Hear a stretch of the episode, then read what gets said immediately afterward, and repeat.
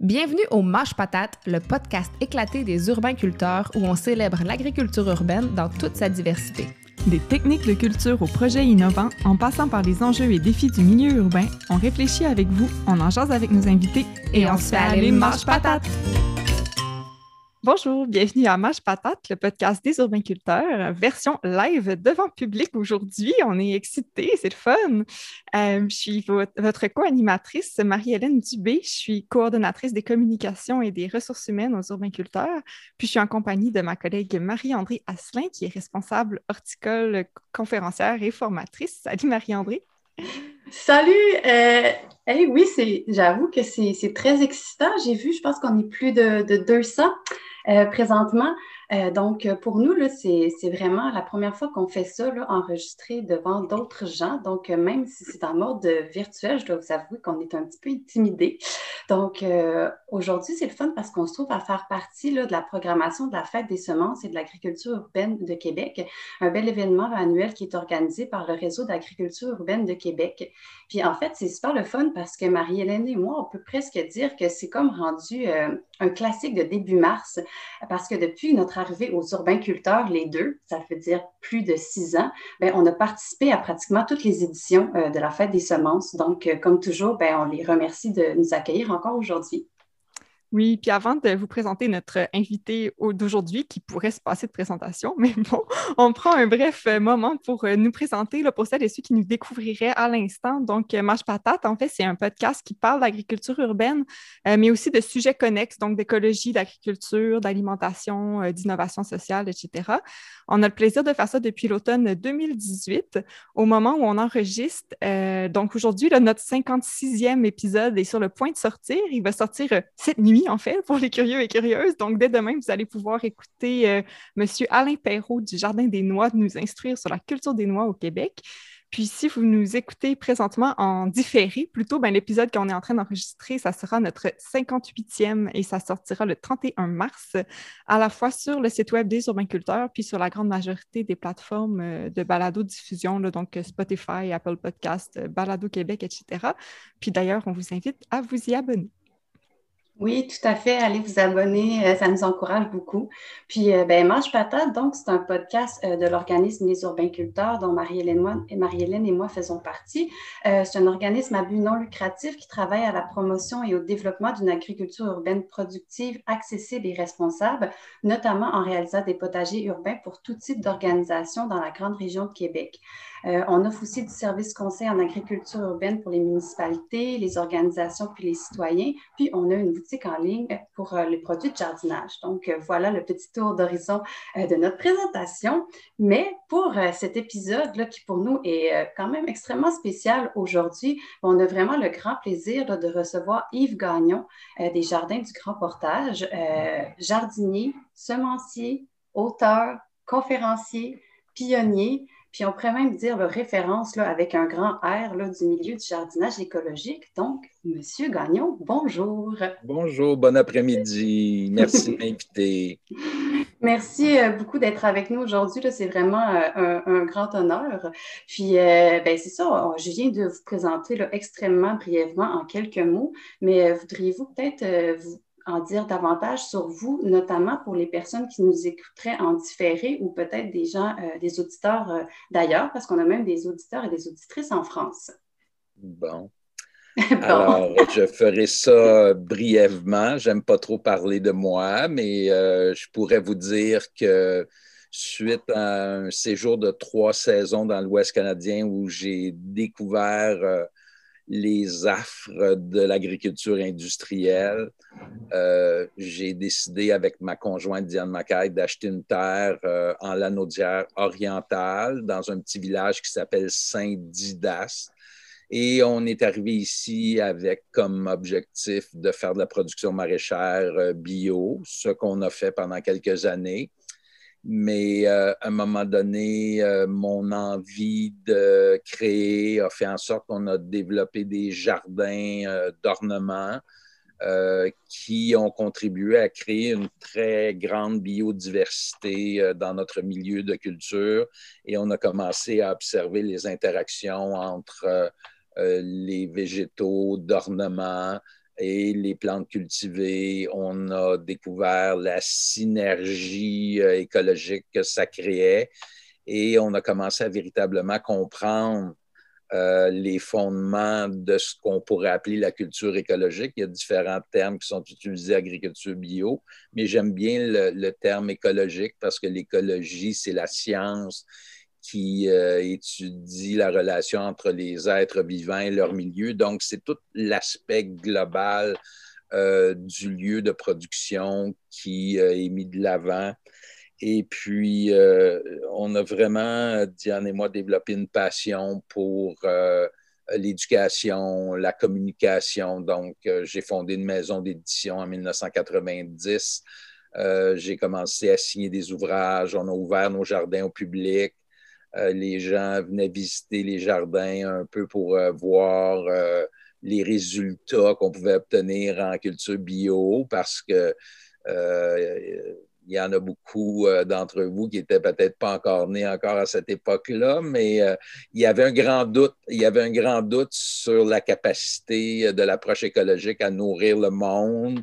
On répétait ça souvent, oui, mais il faut nourrir le monde.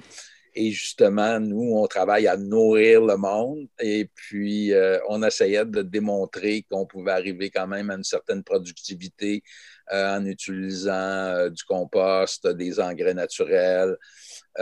Puis ça a été extrêmement intéressant parce qu'il y a toujours eu ce défi-là d'essayer de, de, propager cette approche-là le plus possible, de donner des outils techniques aussi pour mm-hmm. y arriver. Euh, le côté artistique a toujours été très important pour moi. Donc, on a développé de plus en plus des jardins d'ornement pour euh, émouvoir les gens quand ils venaient visiter nos jardins. Donc, on n'a pas juste des, euh, des, des, des, jardins maraîchers en culture biologique. On a aussi des jardins d'ornement, des jardins anglais, des plans d'eau, des jardins orientaux même qui suggèrent le dépouillement, un mode de vie plus sobre, euh, plus simple. Et euh, je poursuis cette mission-là depuis maintenant 42 ans. Je viens tout juste de faire mes semis d'oignons, donc mes premiers semis de mon 42e jardin. J'ai mis en terre à peu près 1200 semences d'oignons Redman, un oignon sur lequel je travaille maintenant depuis 25 ans pour essayer de l'améliorer, euh, de le rendre moins vulnérable aux maladies fongiques, surtout à la brûlure de la feuille, qui est un champignon qui est omniprésent euh, au Québec dans les cultures d'oignons. Donc, je vous dirais que depuis 15 ans, j'ai développé véritablement une passion pour la génétique et puis mm-hmm. je travaille sur euh, plusieurs lignées végétales dont je produis les semences et euh, lors de la production de semences, ben, on fait une sélection qui est toujours orientée sur des caractères qu'on veut essayer de développer. Mm-hmm. Et euh, véritablement, pour moi, euh, c'est une passion, c'est un émerveillement aussi constant de voir comment on peut, dans un laps de temps relativement court, sans nécessairement modifier la génétique d'une lignée végétale, mais modifier un tout petit peu le comportement, l'adapter à la culture bio, euh, la rendre moins vulnérable à certaines problématiques. Donc, euh, voilà, je suis aussi un éditeur, hein, c'est une passion pour moi, l'écriture. Et cet hiver, euh, c'est une grosse année pour moi parce qu'on fait, on a deux titres en réimpression, donc toujours beaucoup de corrections, même si c'est une réimpression. Un titre en réédition et une nouveauté prévue pour euh, l'automne. Donc, euh, beaucoup de travail au niveau de l'écriture, puis du français, puis de la fluidité du message, aussi de la bonne compréhension du message qu'on veut mettre de l'avant. Alors voilà. Vous chômez pas. Mais euh, juste pour dire, moi, votre livre sur la, culture légumière, je pense que c'est le livre d'agricole que j'ai lu le plus souvent de toute ma vie. C'est comme une référence que j'utilise plusieurs fois par année. Là, que je suis fan. ben oui. Alors, l'année prochaine, je vais travailler sur une réédition de cet ouvrage-là. L'année prochaine. Cool. On va suivre ça. Mais justement, quand, je vous ai contacté pour le podcast de M. Gagnon, je vous avais demandé s'il y avait un, sujet là, que vous aimeriez aborder uh-huh. en particulier. Évidemment, vous m'avez mentionné, entre autres, justement, les sols sur lesquels euh, votre conférence de, dimanche portait. Puis euh, ensuite, c'est ça, vous nous avez mentionné justement la génétique, le choix des cultivars, des semences. comment c'est né, en fait, cet intérêt pour la génétique? Ben, c'est une bonne question. C'est une question en développement. Alors, je vous rappelle un tout petit peu ce que je vous ai conté tantôt. On est arrivé ici avec comme objectif de, de faire de la production maraîchère biologique, ce qu'on a fait pendant plusieurs années. Euh, on avait développé un concept intéressant parce qu'on n'avait pas de voiture les premières années, donc on ne pouvait pas faire de livraison. Puis on trouvait euh, difficile d'offrir des légumes de saison en été parce qu'on n'était pas équipé avec un entrepôt réfrigéré. Donc, on, voulait trouver une façon de faire de la production. Donc, on s'est spécialisé dans les légumes de conservation. Donc, c'est intéressant parce que nos clients nous faisaient euh, leurs commandes au printemps et ils venaient chercher chez nous leurs légumes d'hiver euh, au mois d'octobre. Et souvent, ils venaient nous aider à récolter les carottes, euh, les derniers choux, les derniers rutabagas. Donc, il y avait, vraiment une implication de, notre clientèle. Et c'est intéressant parce qu'on n'avait pas besoin d'un entrepôt réfrigéré. Euh, on récoltait l'ail à la fin juillet, donc l'ail, on pouvait la conserver dans la grange. Après ça, c'était les oignons. Après ça, c'était les couches. C'était toujours la même chose. On les entreposait dans la grange. Après ça, c'était les pommes de terre qu'on récoltait. Puis les légumes racines, ben, c'était tout vers le 20 octobre à peu près. Les choux aussi, les poireaux. Donc, ça se prêtait très bien à une entreprise où il n'y avait pas d'infrastructure euh, technologique euh, trop, trop coûteuse. Donc, ça nous a permis de commencer. Puis pendant ces années-là, ben, on a euh, expérimenté les techniques de, culture bio, donc fabriquer, préparer du compost, expérimenter la rotation des cultures, expérimenter le compagnonnage. Euh, le contrôle des ravageurs aussi, parce qu'on a eu beaucoup de ravageurs les premières années. Le milieu n'était euh, pas si diversifié. Donc, cette biodiversité qu'on reconnaît au Jardin du Grand Portage, on l'a bâti, cette biodiversité-là, en plantant des arbres, des arbustes, euh, en intégrant des fleurs un peu partout, en diversifiant nos cultures maraîchères. Donc, on était vraiment les premières années dans un contexte de production maraîchère. On était passionné par ça. Mais à un moment donné, euh, les rendements s'étaient comme un peu stabilisés. Puis j'avais envie d'explorer euh, d'autres aspects de, la culture. Et ça a donné qu'à cette époque-là, il y avait un organisme euh, qui regroupait les gens intéressés par l'agriculture biologique. Cet organisme-là s'appelait le Mouvement pour l'agriculture biologique, le MAB. Vous en avez peut-être déjà entendu parler. Il produisait une revue qui s'est appelée Humus pendant, je dirais, une bonne dizaine d'années. Un beau magazine qui était vraiment intéressant, des, euh, bons textes. Et puis, un des fondateurs du MAB, c'était un, un, frère, euh, un clerc Saint-Viateur de Joliette qui s'appelait le frère Savignac. Et le frère Savignac était euh, assez âgé quand je l'ai rencontré et il se plaisait toujours à raconter qu'il avait été condamné par la médecine à l'âge de 40 ans parce qu'il souffrait de problèmes de digestion chronique et puis, euh, les classes inviateurs, leur mission première, c'est l'enseignement. Donc, quand il est devenu trop malade, il a arrêté d'enseigner et il a proposé à la communauté de devenir le jardinier de la communauté. Donc, il a commencé à créer des grands jardins sur le site de la résidence des classes inviateurs à Joliette. Et il a décidé de s'en aller vers le végétarisme et vers la culture bio parce que euh, il s'est dit si je veux me soigner, ben, je vais manger moins de viande et puis je vais manger des légumes de qualité qui ne sont pas vaporisés avec des pesticides et qui sont nourris avec euh, des bons engrais naturels, tout ça. Donc, il a appris le compostage et il a développé vraiment des jardins extraordinaires. Et puis, à un moment donné, il m'a invité à aller visiter ces jardins. C'était au mois d'octobre. Et je vais toujours m'en souvenir dans, dans, l'espace intérieur entre deux ailes du centre de réflexion chrétienne, parce que ça s'appelait comme ça. Il y avait des jardins très protégés par ces deux ailes construites et la rivière l'Assomption qui faisait une espèce de boucle comme ça. Donc, il y avait vraiment un microclimat.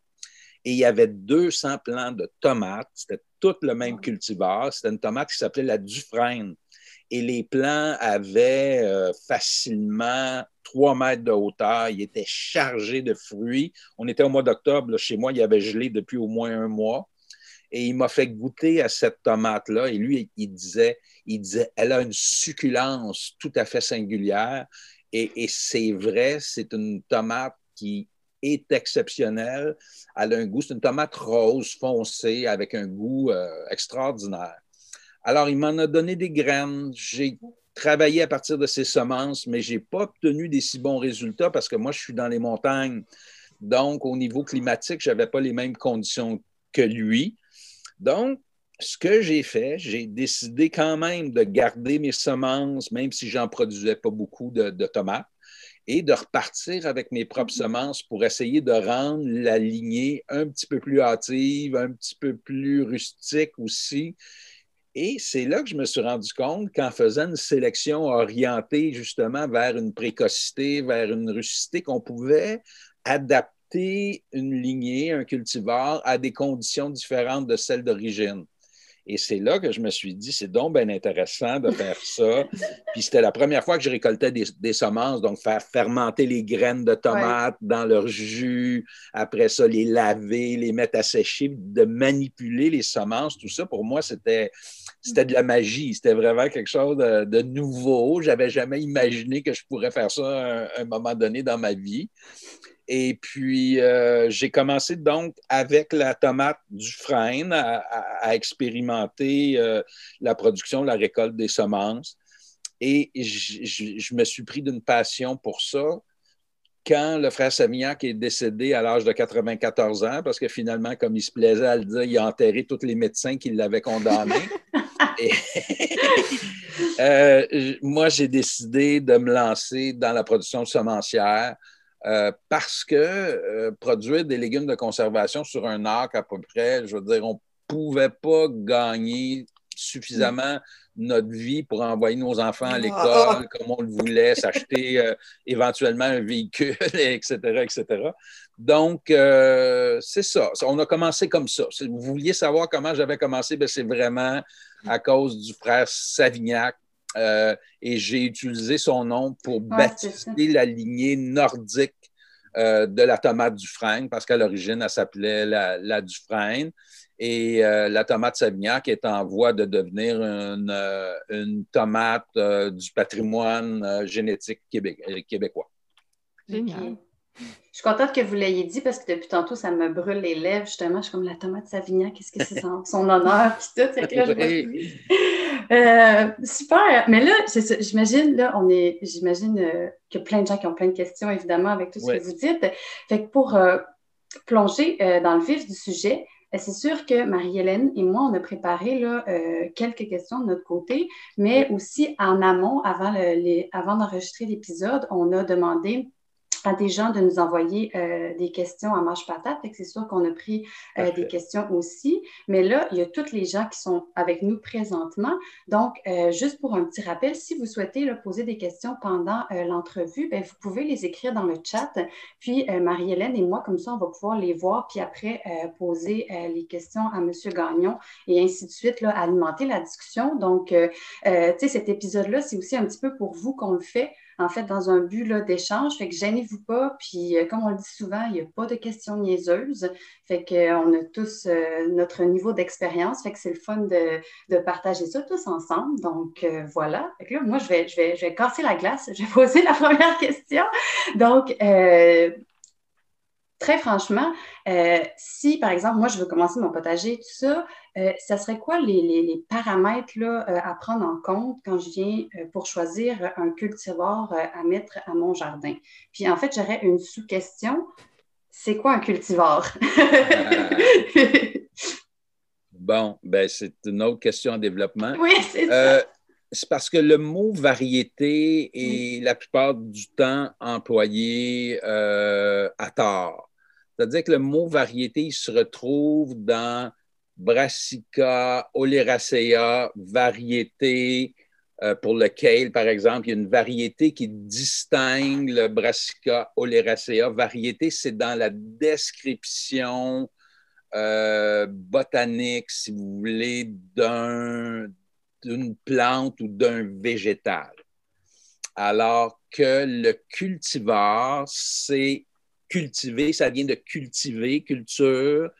Donc, c'est l'homme qui, par des sélections, par des croisements aussi, parce que, bon, l'homme fait des croisements, que ça a donné lieu au sein d'une espèce ou d'une variété, ça a donné lieu à des variations euh, et on, euh, on, baptise les cultivars en fonction de toutes sortes de, critères.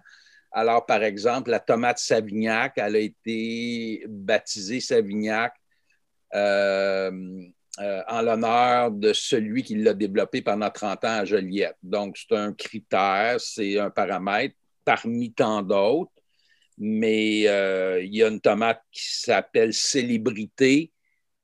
Pourquoi elle s'appelle Célébrité? C'est parce qu'il y a quelqu'un qui a fait un croisement, puis il a créé la célébrité, puis il l'a appelé comme ça en se disant elle va devenir célèbre parce que c'est une tomate extraordinaire selon ses critères à lui. Donc, il l'a baptisé Célébrité. Un autre hybrideur a créé une tomate, puis il l'a appelé Ultra Girl. Tu pourquoi Ultra Girl? Parce que ça se vend bien, il n'y a pas vraiment de raison. Il y a une raison pour cette personne-là qui l'a créé, mais euh, c'est aléatoire un tout petit peu de choisir un nom comme ça. Euh, moi, je travaille sur le melon Oka, par exemple. Mm-hmm. Le melon Oka a été développé à Oka par le père Athanas, qui a fait un croisement, ça a donné une hybride, puis il a réussi par la suite, par sélection, à stabiliser cet hybride-là pour qu'il puisse reproduire ses caractères euh, d'une année à l'autre. Et le melon s'appelle Oka parce que c'est son lieu d'origine. Euh, moi, j'ai aussi un oignon que j'ai acheté chez William Dam il y a 30 ans qui s'appelle Redman. Euh, donc, c'est un oignon rouge. C'est un gros oignon rouge qui est très sucré, donc qui s'apparente un peu à, un oignon espagnol. Donc, on peut le manger cru, mais on peut aussi l'utiliser en cuisine. Donc, c'est un, un, oignon polyvalent, si on peut dire. Et il s'appelait Redman il y a 30 ans, puis il s'appelle encore Redman. Donc, c'est-tu un bon nom, c'est-tu un mauvais nom? on peut décider à un moment donné de le changer après 30 ans parce qu'on a travaillé dessus pendant 30 années, puis on trouve que maintenant, il est différent de ce qui était au moment où on a commencé à travailler avec lui. On, peut faire ça, mais moi, je ne l'ai pas fait dans le cas de cet oignon-là. Mais comme on, on est au Québec, je pourrais lui donner un nom français mais est-ce que je pourrais l'appeler homme rouge? Redman, si on le traduit, homme rouge, ça ne fait pas un très beau nom pour un oignon. Peau rouge, ça fait. C'est un peu bizarre aussi parce que ça fait référence un peu au, peuple autochtone. Donc, on peut-tu appeler un oignon pour rouge? Je suis pas sûr. Donc, il y a toutes sortes de paramètres comme ça qu'on doit considérer dans, les noms des, des, cultivars et qui ont été considérés dans le nom des cultivars. Donc, pour répondre à votre question, le terme cultivar, c'est le bon terme pour désigner ce qu'on appelle communément une variété. Quand on parle de la tomate Savignac, c'est le cultivar Savignac. Quand on parle de l'oignon Redman, c'est le cultivar Redman. Quand on parle du melon Oka, c'est le cultivar Oka. D'accord? Ça, c'est une précision. Le mot variété rentre dans euh, euh, une description plus latine d'une plante, d'un végétal. Ça, ça répond-tu à votre question? Non, c'est parfait. C'est parfait. Puis, euh, euh, ben c'est ça. Puis, euh, si, si ben, je ne sais pas, Marie-Hélène, si tu voulais intervenir, mais sinon, je serais revenue peut-être à ma question première par rapport. ben, c'est ça, justement. on dit toujours il faut choisir les bonnes semences qui, vont, qui vont bien aller à notre potager, tout ça. Ben, en fait, je voulais peut-être que vous abordiez un peu le sujet des paramètres à considérer dans notre environnement pour après ça mm-hmm. faire des choix judicieux mm-hmm. de semences. Oui, ça, tu sais, tantôt, on riait bien, c'est une question en développement, je disais tantôt, mais celle-là, c'est une question pour euh, écrire un livre. Un livre, oui, c'est ça que j'allais dire. Euh, parce que choisir une semence, c'est plus qu'un seul choix. C'est une multitude de choix parce que quand vous commandez vos semences là, au mois de février, au mois de mars, vous choisissez les espèces que vous allez cultiver. Alors, c'est quoi une espèce? La tomate, c'est une espèce, le poivron, c'est une espèce, le piment, c'est une espèce, l'oignon, c'est une espèce. Donc, on choisit le légume qu'on va cultiver dans son jardin ou dans ses contenants. Mhm. Vous, euh, vous appelez les urbains-culteurs. J'imagine qu'il y a beaucoup de gens qui sont membres de votre organisme qui cultivent en contenant, sur, sur, des balcons ou même dans leur cours. Mais quand on fait sa commande de semences, dans un premier temps, il faut choisir les espèces qu'on va euh, euh, soit à l'intérieur ou soit en semi-direct à l'extérieur. Mais on choisit dans un premier temps des espèces. Alors, il y a des critères dans le choix des espèces. Est-ce qu'on va en milieu urbain faire de tout ou on va se limiter à certaines espèces qui sont bien adaptées à la culture en contenant, si c'est comme ça que vous travaillez, euh, qui sont bien adaptées à des conditions peut-être chaudes, parce qu'en milieu urbain, souvent, il y a peut-être un peu plus de chaleur, et ça prend une capacité d'adaptation aussi à certaines conditions, la sécheresse, etc., etc. Donc, il faut choisir des espèces dans un premier temps.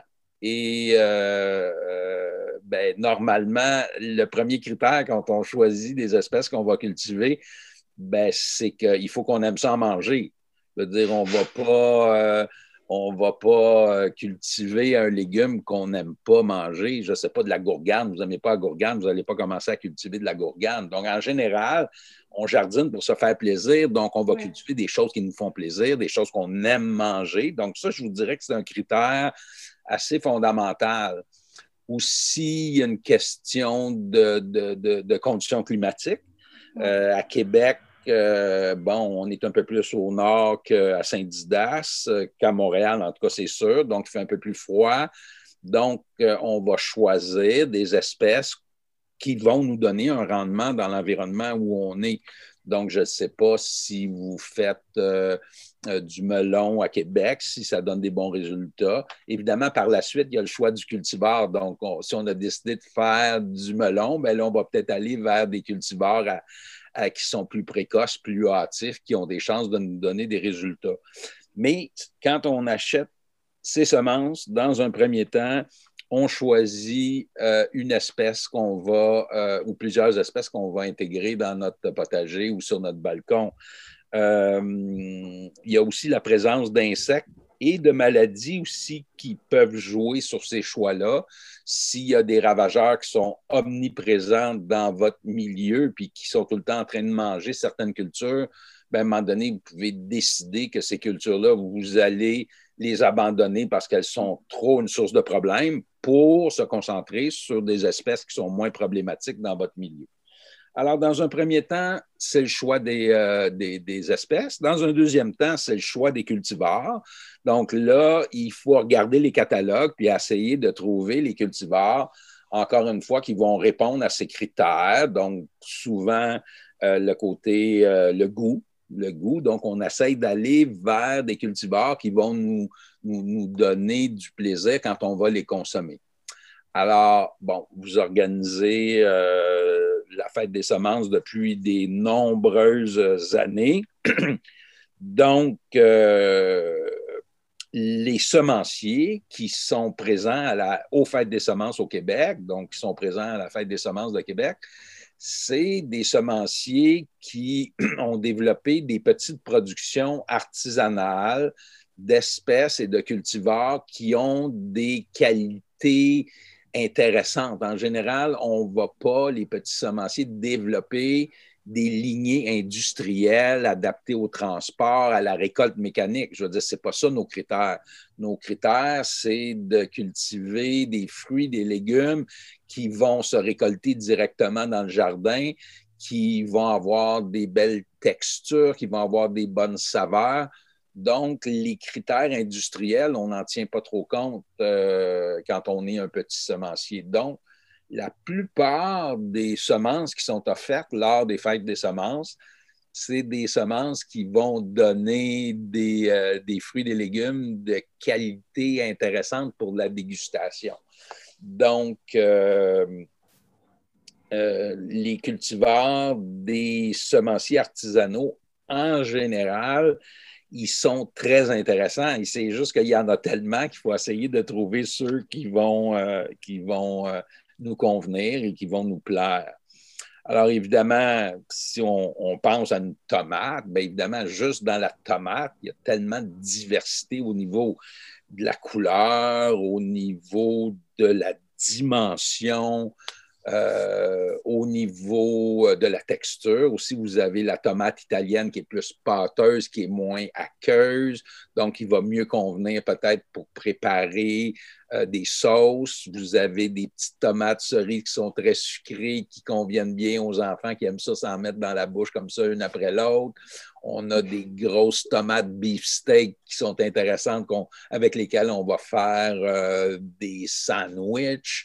Euh, on a euh, des tomates jaunes ou orangées qui sont moins acides. Donc, il y a certaines personnes qui vont apprécier ce type de tomates-là. Donc, il y a de la diversité incroyable euh, au niveau des cultivars. Donc, il faut se laisser aller, il faut expérimenter. Mm-hmm. Je veux dire, il y a tellement de de, diversité que je pense que pendant toute notre vie, on peut, euh, on peut essayer des nouveaux cultivars.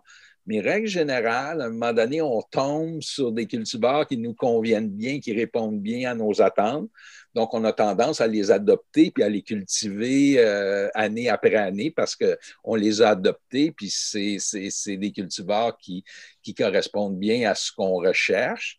Mais moi, je me dis toujours, même si on a nos, euh, nos cultivars chouchous, euh, c'est le fun d'en essayer des nouveaux parce qu'à un moment donné, on peut avoir des belles surprises.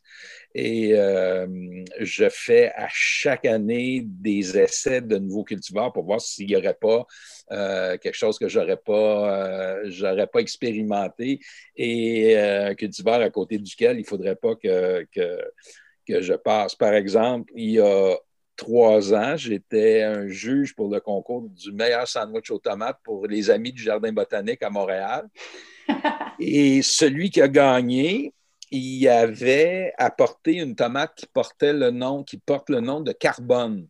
Carbone, c'est une tomate noire, donc un peu comme la noire de Crimée, un peu dans la même catégorie que la noire de Crimée, donc une saveur euh, très, très intéressante, profonde, et euh, son sandwich a, gagné le premier prix. Donc, c'est sûr que la tomate était intéressante parce qu'il n'y avait pas le droit de mettre des garnitures euh, trop particulières pour influencer les jurys.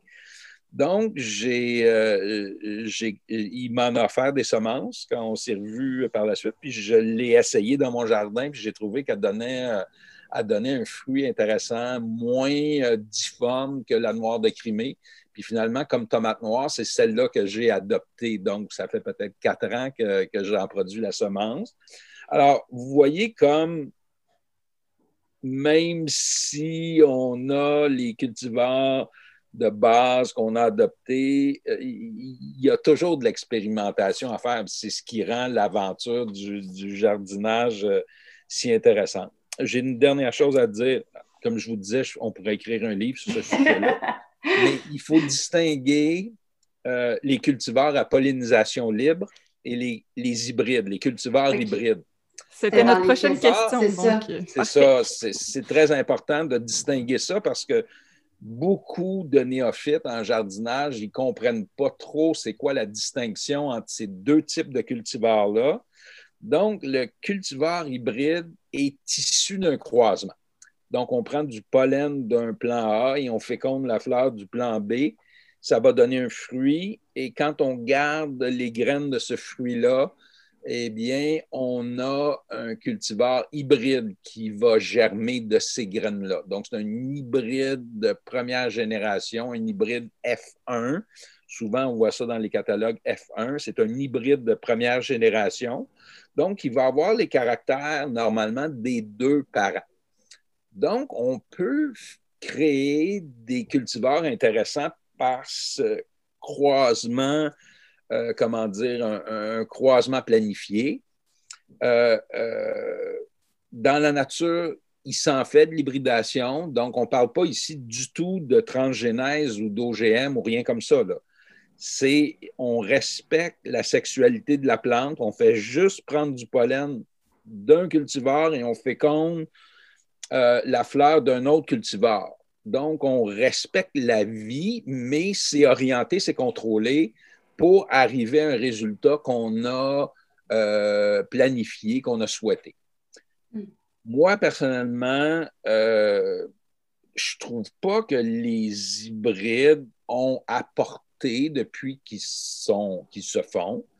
Euh, des cultivars si intéressants que ça. C'est sûr qu'au niveau de la productivité, du rendement, de l'agriculture de grande surface, euh, avec certaines espèces, les hybrides ont véritablement des avantages.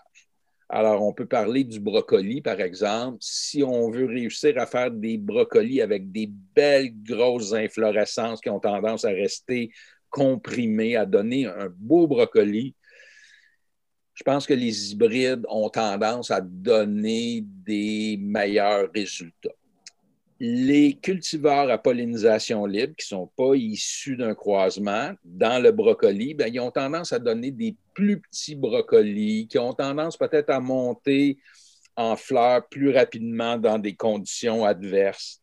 Mais ce qui est intéressant avec les cultivars à pollinisation libre de brocoli, c'est qu'une fois que vous avez récolté les premiers brocolis, ben, ils vont en pousser d'autres. Donc, ça va vous permettre de continuer pendant la saison à faire de la récolte de petites inflorescences qui sont tout aussi savoureuses que le gros brocoli comme ceux qu'on observe dans les supermarchés. Mais euh, le gros brocoli, comme ça, quand on l'a récolté, la plupart du temps, il n'y en a pas d'autres qui se développent. Tandis qu'avec les cultivars à pollinisation libre, ben, ils vont, le, plant va continuer à produire des brocolis de plus petite dimension, mais ça peut durer euh, plusieurs semaines, même plusieurs mois. Alors, par opposition à l'hybride, le cultivar à pollinisation libre, c'est un cultivar qui a le potentiel de reproduire les caractères de ses parents pour peu qu'on ait respecté les distances séparatrices entre deux cultivars. Alors, je vous donne un exemple avec la tomate. La tomate développe une fleur qu'on dit parfaite. La fleur de la tomate est hermaphrodite, c'est-à-dire que dans la fleur de la tomate, vous avez l'organe mâle et l'organe femelle la fécondation se fait dès l'ouverture de la fleur. Donc, les risques de croisement avec un autre cultivar voisin sont très faibles.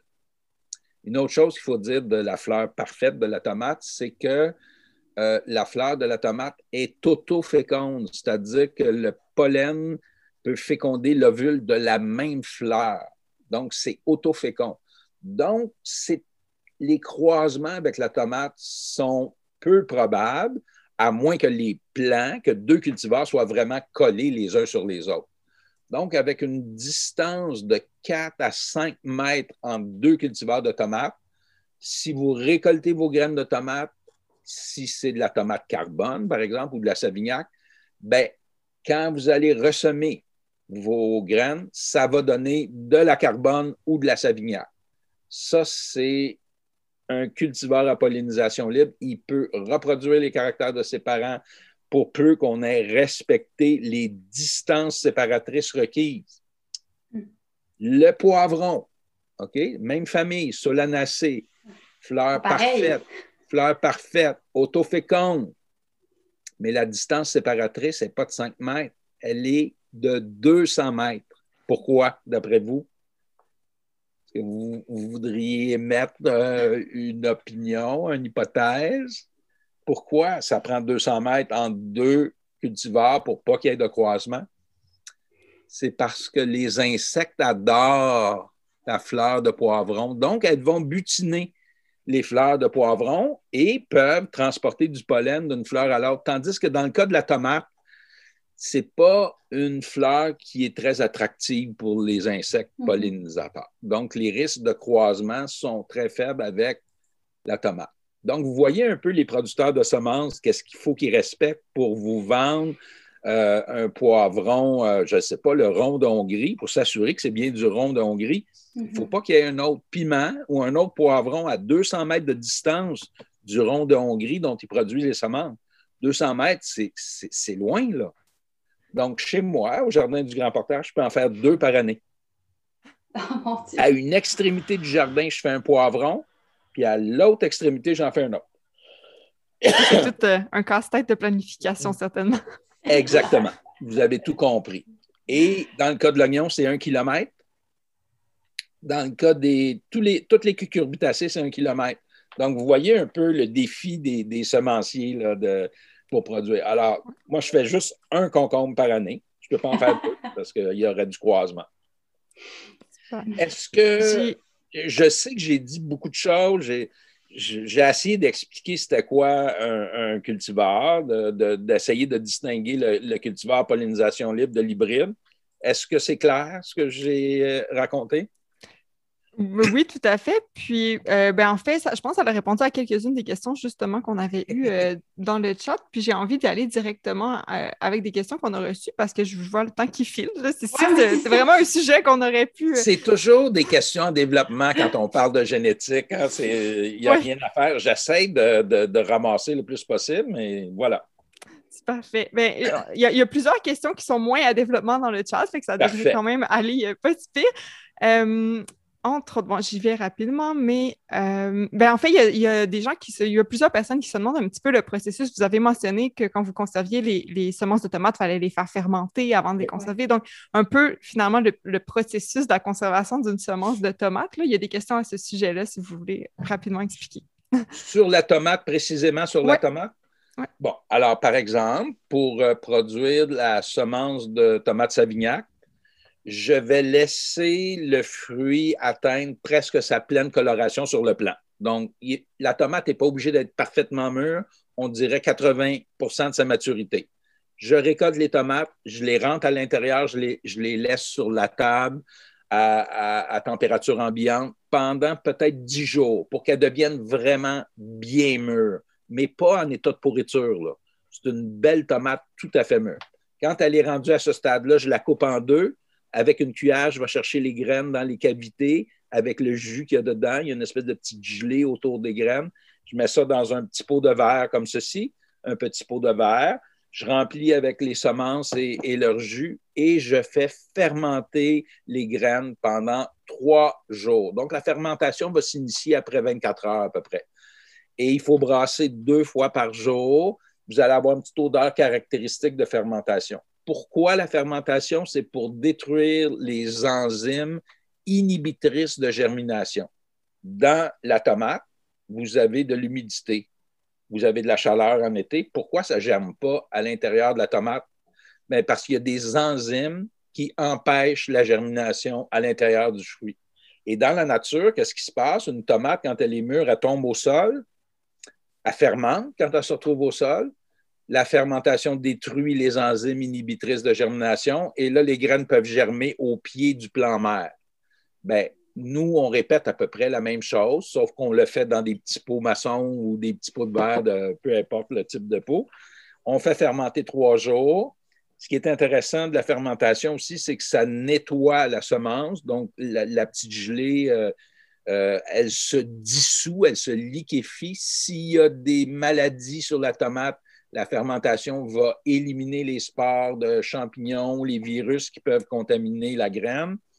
Et vous transférez après trois jours vos graines dans un tamis. Vous faites couler l'eau tiède sur les graines et avec le revers des doigts, vous brassez les graines pour qu'elles soient bien lavées.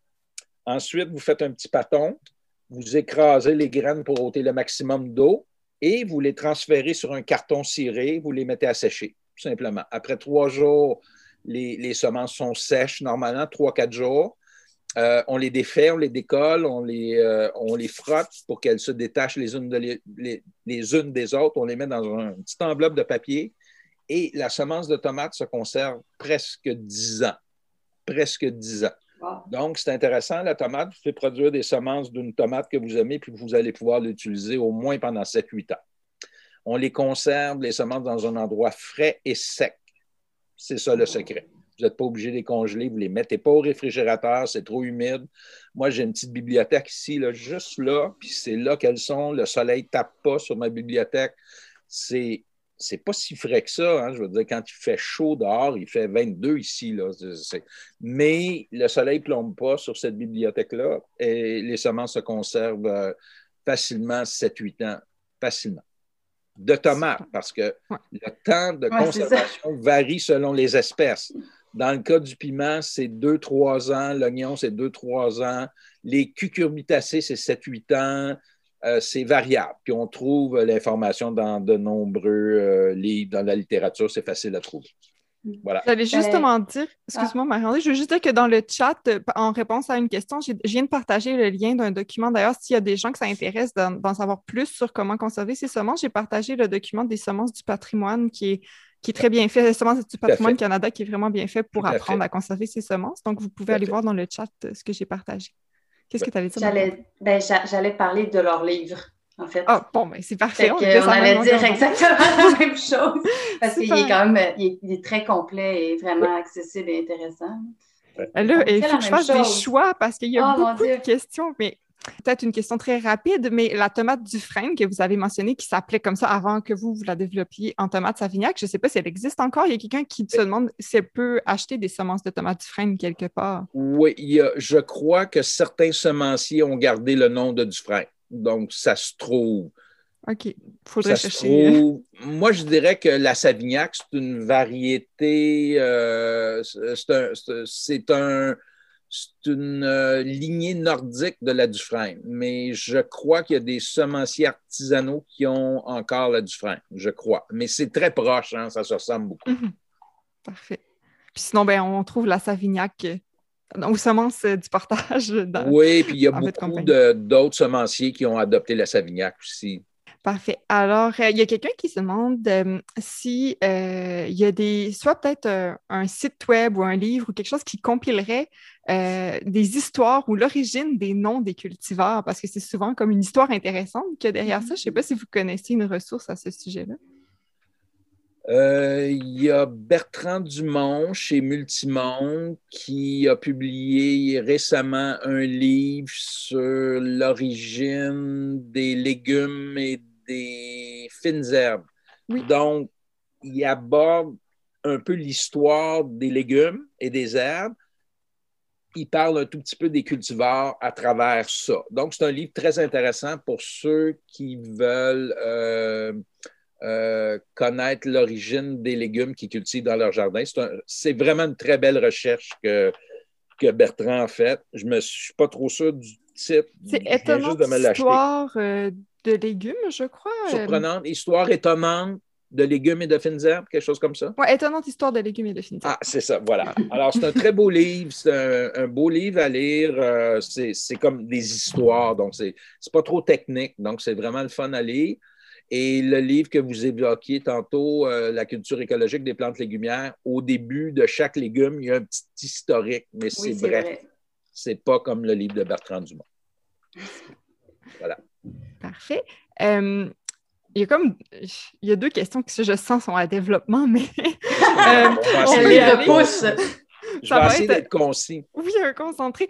Euh, ben on, le sait, puis vous le vivez aussi certainement en tant que semencier, que la demande est très forte depuis, depuis certainement l'année passée, en tout cas sur les semenciers artisanaux au Québec, entre autres, mais sûrement partout.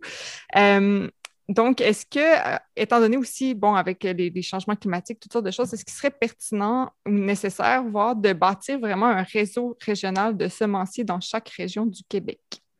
Une question qui nous est posée. Tout à fait.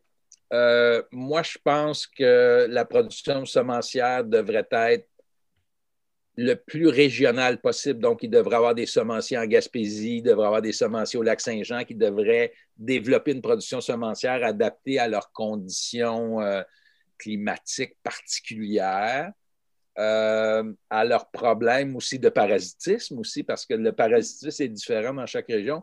Mais disons que déjà, au Québec, comme moi, je produis dans la Naudière en zone 4B, ben, moi, je dirais que les gens de Québec vont y trouver leur compte avec nos semences parce que je veux dire, on est à deux heures de route, là. Je veux dire, on est en zone 4B. Je pense que vous êtes en zone 4B aussi à Québec, à peu près. Là. Oui, à peu près. Ça se ressemble pas mal, dépendamment de où vous êtes à Québec, évidemment. Si vous êtes un peu plus vers le nord, ben là, ça, se refroidit en zone 4A, peut-être même 3. On pourrait dire.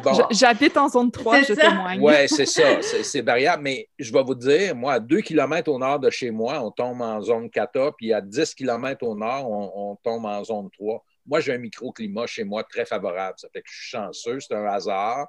On a acheté la terre sans trop savoir ça. Puis là, on, on constate qu'on a vraiment beaucoup d'avantages sur le plan climatique. Il faut dire qu'on a établi un brise-vent qui joue son rôle, mais c'est vraiment le fait d'être sur un promontoire qui nous avantage beaucoup parce que vous savez, le gel se dépose dans les terres basses. Hein. Mm-hmm. Donc, si vous arrivez au début juin, puis il y a une petite gelée, puis que vous êtes en hauteur, souvent le gel va s'en aller dans, dans, le vallon.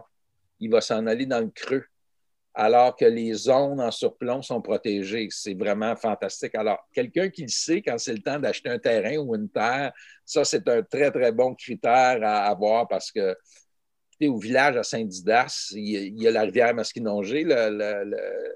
Le, village est en bordure de la rivière. Tout le monde qui a un jardin sur le bord de la rivière, ça gèle euh, tout le temps au mois de juin, puis quasiment à fin août, début septembre. Ici, on n'a plus de gel en juin depuis longtemps, puis euh, il gèle rarement en septembre. Maintenant, c'est quasiment rendu en octobre. Alors, euh, ça, euh, c'est vraiment intéressant. Mais pour revenir à la question sur la production régionale, moi, je trouve que, que c'est très intéressant de développer ça au début, quand on, était peut-être 7, 8 semenciers, je me disais, mon Dieu, on n'aura pas assez de marché pour, euh, pour faire vivre 7, 8, 10 semenciers. Puis là, je me rends compte qu'il y a tellement d'intérêt pour la petite production artisanale semencière qu'on pourrait facilement être 50, 60, 80, 100 producteurs au Québec et qu'il y aurait un, marché euh, suffisant pour faire vivre euh, tous ces, ces artisans-là parce que les jardiniers et même les agriculteurs se tournent de plus en plus vers les semences patrimoniales locales et mm-hmm. c'est, vraiment sympathique de voir ben ça. Puis avec raison, hein, ils font bien de le faire. Mm-hmm. Super. Euh, je vais juste mentionner, là, effectivement, il y a euh, Nathalie Lavallée qui commente dans, le commentaire, qui renvoie aussi au site Potager d'antan, potagerdantan.com pour ceux qui sont intéressés pour en savoir plus sur l'origine de certains cultivars. Là, c'est euh, aussi. Potager d'antan, OK. Oui, une autre source intéressante. Puis, ben là, je, je vois l'heure, il est 15h29. Donc, juste vous dire que on va peut-être continuer un petit peu s'il y a des gens qui se demandent si ça finit à demi pile. Mais euh, Suzanne, je t'invite euh, à me faire signe n'importe quand si ça, si ça s'étire trop pour vous. Parfait. Moi, je euh, me retiens depuis tantôt de poser toutes mes questions pour laisser la place aux gens. oui, mais là, il y en a beaucoup. Mais c'est tout intéressant. Ben, je vais en poser une dernière. qu'on a reçue en fait d'avance, qu'on avait reçue par courriel à l'avance une euh, question de David de Granby, puis ça va renvoyer un petit peu à ce qu'on a parlé tantôt sur les semences hybrides et à pollinisation libre, mais euh, David se demandait en fait pourquoi les semences hybrides sont autant présentes même en maraîchage bio, puis ça serait quoi les obstacles à utiliser davantage de semences à pollinisation libre. Vous avez en partie répondu, là, mais je pense qu'il y a comme à la fois l'aspect quel type de semences euh, hybrides versus libres, mais il y a comme un, espèce, il y a le dossier du système alimentaire en arrière, je pense, puis de la dépendance aux semenciers. Bien, on, parle des semenciers artisanaux comme nous, euh, comme la Société des plantes. Euh, il, y a, beaucoup de, de, petits semenciers artisanaux qui produisent des semences, donc inévitablement, ils travaillent avec des cultivars à pollinisation libre. Donc. Mais les plus gros semenciers comme Stoss, William Dam, Johnny Selected Seeds, Heimling Seeds même euh, au Vermont, euh, eux autres, ils ont des volumes de vente beaucoup plus élevés qu'on peut avoir nous autres. Ils achètent des semences de, développeurs. Euh, ce que je constate, c'est qu'ils offrent beaucoup d'hybrides. Pour quelles raisons? Il y en a plusieurs d'après moi il y a, comme avec le brocoli, j'ai donné l'exemple du brocoli, en production maraîchère, les brocolis hybrides sont plus performants que des brocolis à pollinisation libre. D'accord? Pour avoir un beau gros brocoli que tu veux vendre au marché, tu vas avoir plus de résultats intéressants avec des hybrides. Le maïs aussi, c'est un peu la même chose. Les, les maïs hybrides vont garder leur sucre plus longtemps, Donc, ils vont être plus faciles à mettre en marché, ils vont être plus faciles à cultiver pour une production commerciale. Euh, il y a beaucoup de melons aussi qui euh, sont hybrides sur le marché, qui donnent des résultats intéressants, des melons d'eau, entre autres. C'est beaucoup plus facile d'avoir du rendement qu'avec des melons d'eau à pollinisation, euh, à pollinisation libre. Mais une autre raison pour laquelle on privilégie les hybrides, c'est qu'ils coûtent cinq fois plus cher. Donc, une entreprise qui vend des sachets à 4,50 fait plus d'argent que s'il vend des sachets à 2 piastres et 25. La pollinisation libre, c'est plus facile à produire, donc ça coûte moins cher. Les hybrides, ça prend quelqu'un pour faire le croisement. Donc, il y a plus de, manipulation, si vous voulez. Mm-hmm. Et si vous voulez avoir l'hybride l'année suivante, vous ne pouvez pas garder vos graines parce que ça ne reproduit pas les caractères. Donc, vous êtes obligé de retourner chez votre semencier. Donc, vous devenez une clientèle captive. Et ça, le commerçant aime ça parce qu'il euh, sait que vous allez revenir chez lui l'année d'après.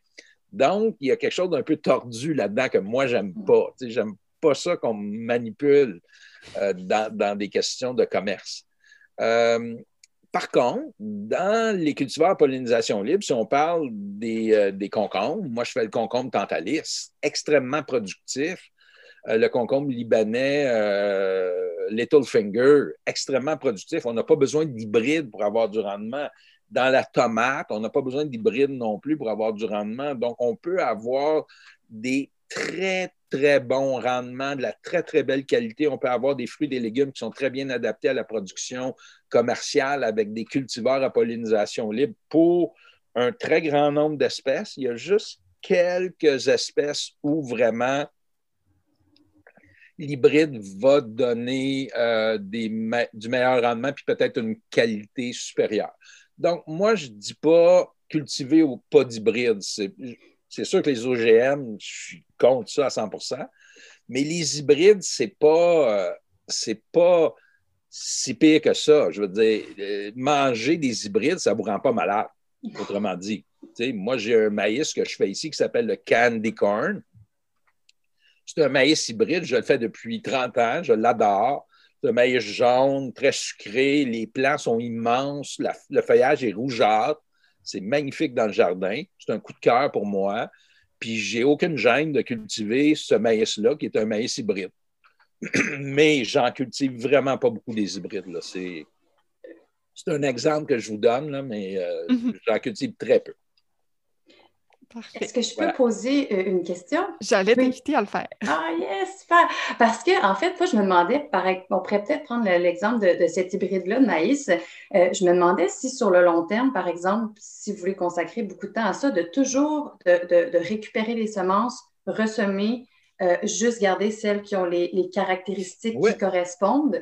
Est-ce que habituellement, après un certain temps, on, appelle ça un hybride stable? Mais là, moi, je me demandais, est-ce que cet hybride stable-là devient comme pollinisation libre? Est-ce qu'il. C'est ça, ultimement, c'est ce qu'il devient? Oui. Le melon au cas, c'était à l'origine un hybride qui est devenu le melon au cas.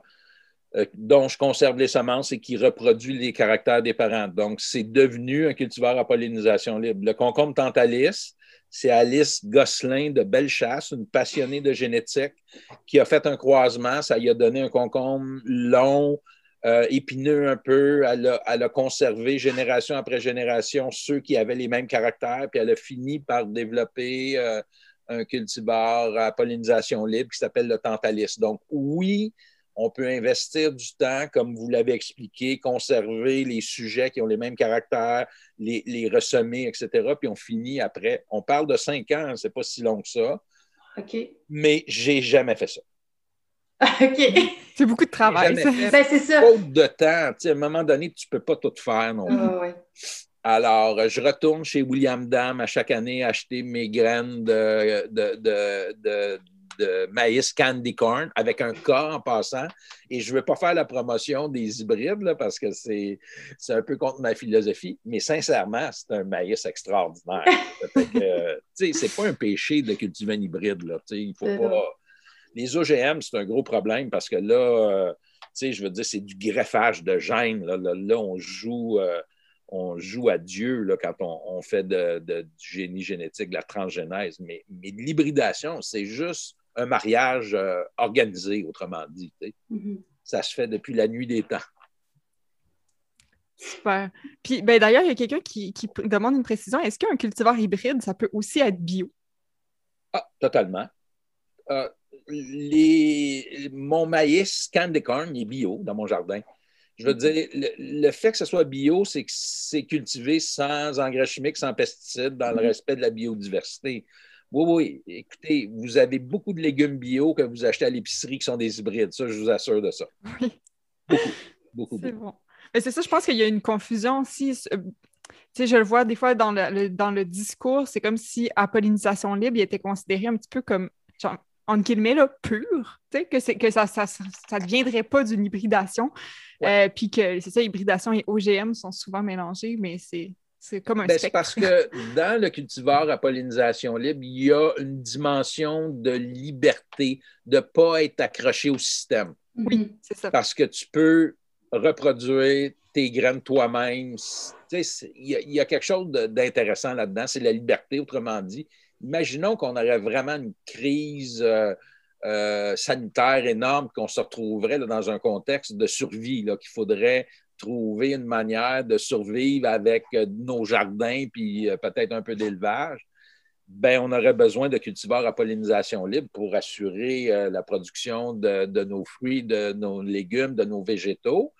Donc, euh, il y a cette dimension-là de la liberté de l'autonomie avec les cultivars à pollinisation libre qu'on n'a pas avec les hybrides. Parce qu'avec les hybrides, il faut retourner chez le, gros producteur, celui, celui qui fait les croisements, qui est un généticien, qui travaille sûrement pour des grosses corporations. Voilà. Euh, est-ce que je peux poser une question ou est-ce qu'on. Ça pourrait être la dernière, disons. OK. On va aller euh, ben, Oui, c'est ça. Ben, en fait, c'est. Oui, je m'excuse. En fait, je me demandais, euh, tu sais, souvent, quand on fait des formations, des conférences, on dit tout le temps, choisissez des semences qui sont adaptées à notre climat, qui, qui, sont qui vont survivre au froid ou, euh, ben, pas, survivre au froid, mais en tout cas, qui vont être résistantes. Adaptées, qui vont être adaptées. C'est ça. Puis en fait, moi, j'avais vu là, euh, un, homme en France, là, Pascal Pout, Pascal Pot, que lui, en fait, il fait juste comme semer ses tomates, puis euh, il les abandonne à leur sort. Puis il, reprend toujours euh, euh, les, meilleures semences, puis lui, il prétend avoir créé des, comme des super euh, variétés. Puis là, je me demandais si, si vous, là, dans votre sélection ou la façon dont vous, vous sélectionnez vos semences, vous êtes aussi radical ou si vous y allez de façon un petit peu plus, un petit peu plus soft, là, si je peux dire. Ben, moi, je suis une personne assez structurée dans la vie, donc ça se reflète dans ma production de semences. Mes plantes Savignac là, sont tutorées à tous les, deux pieds les uns des autres sur des planches en quinconce et des rangs doubles. C'est assez bien organisé. Je trouve que pour la production de semences, c'est pas mauvais d'être un petit peu structuré mais j'en connais des semenciers qui travaillent comme euh, votre français, le français que vous avez euh, évoqué. Puis je trouve ça très intéressant aussi de le faire de cette façon-là. Il y a un couple de, semenciers, euh, la ferme du Nouveau Paysan. Ils sont à Saint-Norbert, donc c'est dans la Naudière, pas trop loin de chez nous, et ils produisent des semences pour ma fille Catherine, la semence du portage.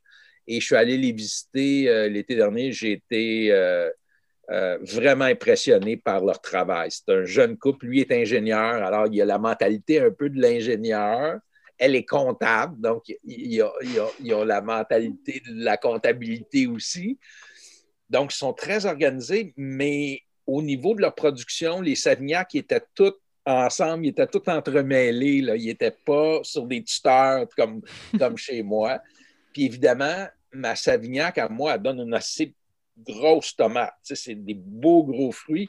Tandis que chez eux, étaient plus petits. Ils laissaient ça aller, ils ne drageonnaient pas. Donc, les fruits étaient plus petits. Mais dans, dans, sa parcelle de Savignac, d'après moi, il y avait plus d'échanges de gamètes. Il y avait plus de sexualité parce que tout était comme pris ensemble un tout petit peu. Alors, ça donne quelque chose d'intéressant au niveau de la vitalité génétique. Donc, je pense que selon la personnalité des semenciers, ben, il y a différentes façons de produire les semences. Et quand on parle de diversité, ben, c'est ça aussi, c'est la diversité végétale, mais c'est aussi la diversité des approches. Puis je pense que tout est intéressant, puis je pense qu'au bout du processus, dans 10, dans 30, dans 100 ans, je ne sais pas où l'être humain va être rendu, mais tout ce qui aura été fait au niveau du brassage génétique va être utile, pertinent et va contribuer sûrement à la survie de l'humanité. Voilà. Absolument. C'est un travail assez essentiel. oui, oui. Ben, je merci énormément, euh, M. Gagnon, pour votre temps, pour le partage de vos connaissances. On aurait pu certainement continuer pendant des heures. Ben à la fois, juste les questions que moi et Marie-André, on avait préparées, je pense qu'on en a posé deux sur toute la gang. Mais c'est parfait, c'était super intéressant. Euh, ben, moi, ce que je peux vous dire, c'est que je, parle toujours trop. J'essaie toujours de trop. Euh, trop donné d'informations. J'espère que je n'ai pas créé plus de confusion, que, que j'ai éclairé les gens. En tout cas, ça m'a fait vraiment plaisir de passer ces moments-là avec vous. Merci de m'avoir invité. Avec plaisir. Ben, ça fait plaisir. Puis, euh, ben, en fait, on, je m'adresse à tout le monde ici. On espère que cet euh, épisode aura pu répondre à certaines de vos questions. Puis, euh, ben, on remercie ceux et celles qui nous ont écoutés en direct. Puis, on espère qu'on a fait ça correctement parce qu'on n'est pas habitué d'être devant un public, encore une fois. Puis, on sait que quand on, enregistre habituellement, on, on sait qu'ultimement, ça va être que les gens vont nous écouter, mais il y a une distance qui se crée. Donc, on, on est moins gêné. Donc, c'était pour nous une grosse étape aujourd'hui. Oui, puis ben, en euh. terminant, évidemment, on veut remercier la Fête des semences et de l'agriculture urbaine pour son accueil. On remercie aussi euh, les membres des urbainculteurs parce que leur soutien financier, ça nous permet de faire vivre des projets comme Mange Patate, en fait. Euh, on est un organisme à but non lucratif, donc on a des membres. Puis c'est d'ailleurs en plein temps de devenir membre. Si vous voulez, notre AGA, ça a le lieu le début avril. Donc, si vous voulez y assister ou juste pouvoir profiter des avantages membres le plus longtemps possible, en fait, ben, on vous invite à vous rendre sur le site web des urbainculteurs sous l'onglet S'impliquer. Puis, euh, ben, on vous invite évidemment à vous abonner à Mange Patate. On a un nouvel épisode qui sort à tous les deux mercredis. Puis, franchement, si vous êtes intéressé, on a déjà plusieurs dizaines euh, d'épisodes qui sont disponibles sur vraiment une extrême euh, variété de, de, sujets. Puis, vous pouvez également suivre les urbainculteurs sur Facebook, sur Instagram, puis vous abonner à notre infolette. Donc, voilà, encore une fois, merci vraiment beaucoup. Puis, on se dit à bientôt. Ciao, ciao!